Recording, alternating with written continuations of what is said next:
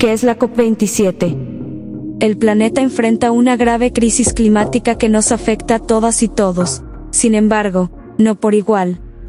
Mientras esto sucede, líderes mundiales se reúnen en Egipto a analizar estrategias para hacer frente a esta crisis y ayudar a las naciones que más lo necesitan a afrontar las consecuencias del cambio climático. Del 07 al 18 de noviembre se llevará a cabo la COP27, cumbre que este año reúne a 197 naciones en Sharm el Sheikh, Egipto y se realiza año con año para negociar las acciones que se llevan a cabo para reducir el cambio climático.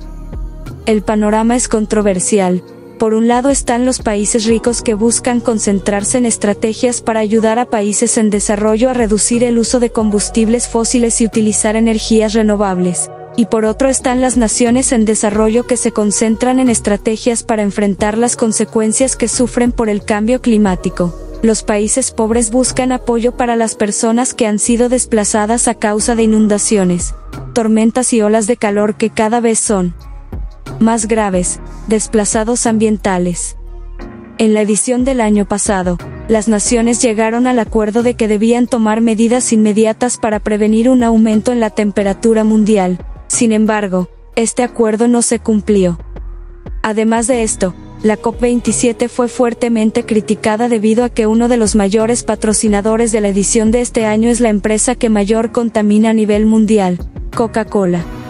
En el año 2020 y 2021 Coca-Cola ocupó el primer lugar como empresa que genera más basura plástica, lo cual a su vez tiene como consecuencia altas emisiones de gases de efecto invernadero. México es uno de los países que participa en la COP27.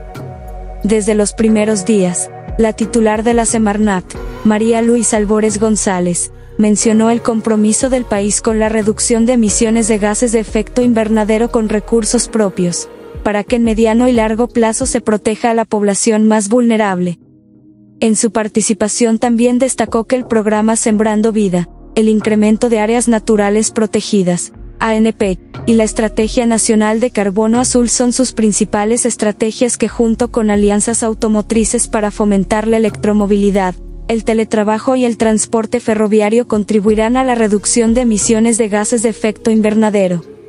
La conclusión es clara, se apuesta por estrategias utópicas a nivel mundial y se presumen estrategias nacionales que lo que menos hacen es proteger el medio ambiente y reducir las emisiones de gases de efecto invernadero.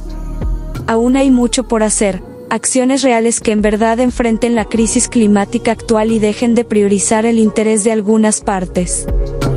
Lo leíste y escuchaste en Catarsis Magazine. Síguenos en redes sociales y comparte.